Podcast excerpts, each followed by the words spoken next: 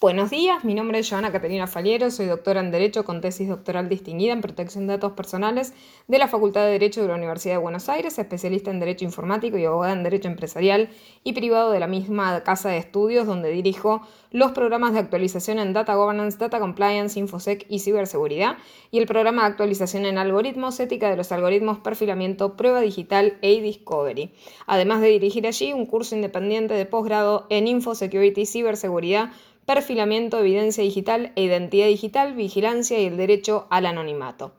Eh, también dirijo el posgrado de ciberdelitos, hacking y aspectos legales de la evidencia digital del Departamento Posgrado de la Facultad de Derecho de la Universidad de Palermo y soy profesora titular de régimen legal de datos de la especialización en criptografía y seguridad teleinformática y la maestría en ciberdefensa de la UNDEF y profesora titular de la materia de Derecho en el ciberespacio del curso conjunto de homologación de competencia en ciberdefensa y el curso básico de capacitación en ciberdefensa de la Escuela Superior de Guerra Conjunta de las Fuerzas Armadas, autora de cinco libros, entre ellos Infosecurity y Seguridad Informática, Ciberseguridad,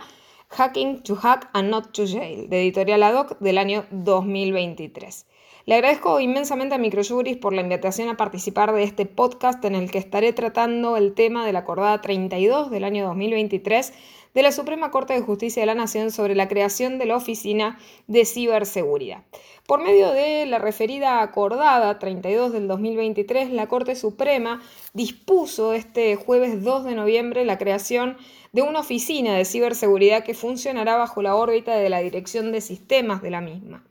Eh, está muy en claro que las ciberamenazas están creciendo tanto en cantidad como en complejidad y profundidad en lo que respecta a los efectos devastadores que tiene respecto del manejo de nuestra información. Cada día son más los sectores que están tenidos en cuenta como potenciales víctimas o targets de los ciberataques y realmente ningún sector, ni público ni privado, está a salvo de las ciberamenazas. Entonces, en este escenario de creciente impacto negativo en materia de ciberincidentes que azotan ambos sectores que mencionaba, también tenemos el problema de las reacciones de estos sectores que suelen ser tardías, dilatadas,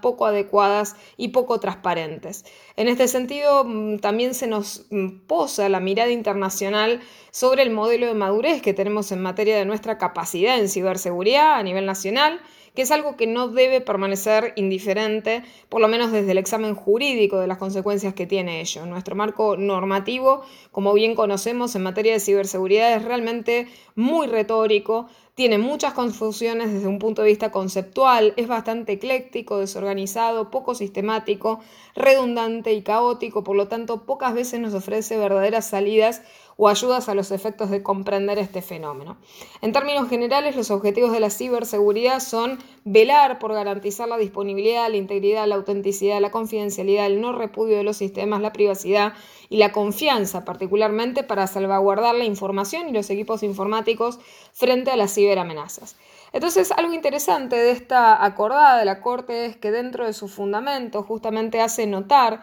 y foco sobre el contexto actual particularmente la temática de la digitalización y la modernización del sistema judicial y de los procesos judiciales y administrativos, y en relación a esto los desafíos que se presentan frente a las amenazas cibernéticas que obviamente golpean al sector y que preocupan al sector respecto a la integridad, la disponibilidad y la confidencialidad de sus sistemas informáticos. Máxime cuando hoy en día naturalmente tenemos un gran proceso de digitalización de expedientes electrónicos y estas son grandes bases de datos que realmente eh, receptan una grandísima cantidad de datos que son personales, que son sensibles, que son críticos y que merecen realmente una protección aguda. Por lo tanto, la Corte Suprema dice como custodio ¿no? de esa información crítica y de carácter sensible, tiene la responsabilidad ineludible de garantizar la resiliencia y la protección de sus sistemas informáticos. Asimismo, también hace foco dentro de los fundamentos ¿no? de esta acordada sobre la gestión proactiva de los riesgos, la respuesta ágil a los incidentes y la formación continua que se requiere ¿no? en materia de ciberseguridad y la sofisticación también y la evolución constante relativa a las amenazas cibernéticas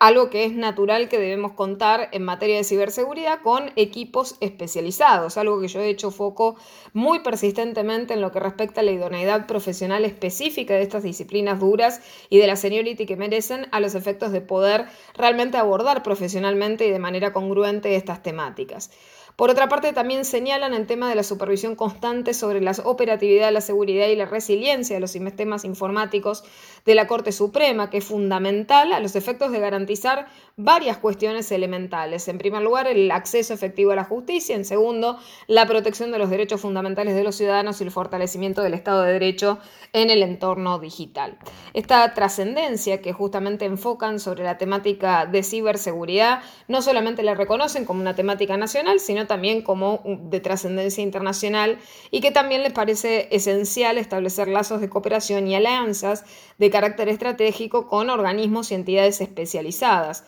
Eh, valdrá obviamente esperar a futuro ver cómo se materializan estos, estos objetivos, estos fundamentos. ¿no? La creación de esta oficina que les comento sobre ciberseguridad trabajará bajo la órbita de la Dirección de Sistemas y va a ser liderada por un funcionario que tendrá categoría de subdirector. Y luego, en el anexo, eh, que se adjunta a la acordada, se establecen las misiones, los fundamentos y objetivos que se listan en la misma. En primer lugar, la misión es la gestión de la seguridad cibernética de la Corte Suprema de Justicia de la Nación, asegurando la integridad, confidencialidad, disponibilidad de la información y de los sistemas mediante una gestión proactiva frente a las amenazas cibernéticas y promoviendo una cultura robusta de seguridad informática. Las funciones se resumen ¿sí? en las siguientes. En primer lugar, la supervisión y protección de la infraestructura para detectar, para prevenir y neutralizar amenazas, la gestión de riesgos, la capacitación y la concientización, la respuesta a incidentes y el establecimiento ¿no? de los protocolos respectivos de respuesta,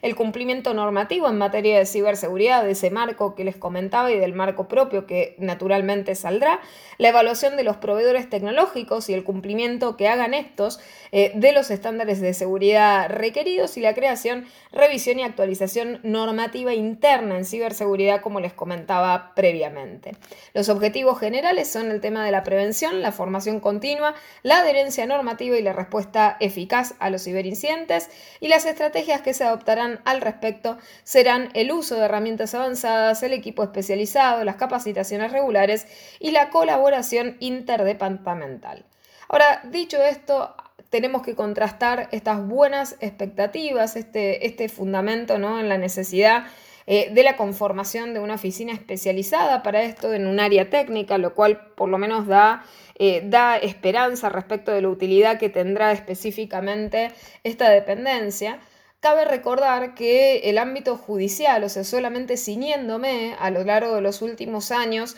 de los ciberincidentes, de los grandes data breaches que han golpeado a diversos poderes y cuestiones relacionadas al poder judicial, han sido realmente graves eh, y no se han tenido verdaderamente respuestas ágiles, expeditas, transparentes eh, sobre todos ellos. ¿no? Hemos tenido un data breach en relación al Ministerio Público Fiscal de Cava, del Poder Judicial de la provincia de Chaco, la Corte Suprema de Justicia de la provincia de Buenos Aires, el Poder Judicial de Córdoba, recordemos la declaración de días inhábiles en ese Poder Judicial a los efectos de la recomposición del backup de la base de datos que se había visto comprometida, el Poder Judicial de Neuquén, el Poder Judicial de Santa Cruz, solamente por mencionar algunos, algunos casos de estos incidentes más resonantes que cobraron notoriedad pública. Entonces, en esta grandísima cantidad de incidentes mm, tenemos el sabor agriamargo de que jamás fueron verdaderamente explicados de la forma completa que uno espera.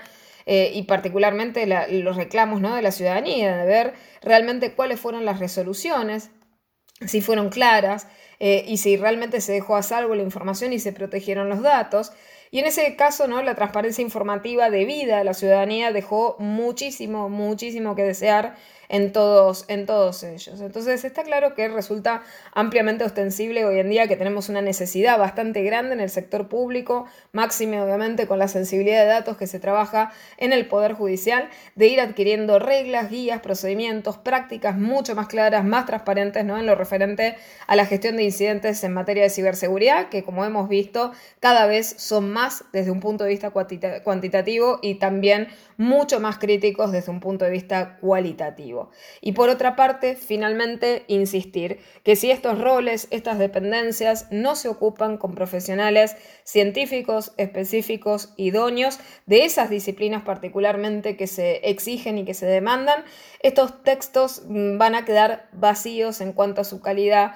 y también en cuanto al cumplimiento de las misiones, objetivos, funciones, metas que proponen los mismos. Por lo tanto, bueno, esperemos desde ya que a futuro esta oficina realmente tenga el rol de salvaguardar la integridad, la disponibilidad, la confidencialidad, la privacidad de los registros que allí se guardan, máxime con la sensibilidad que estos tienen.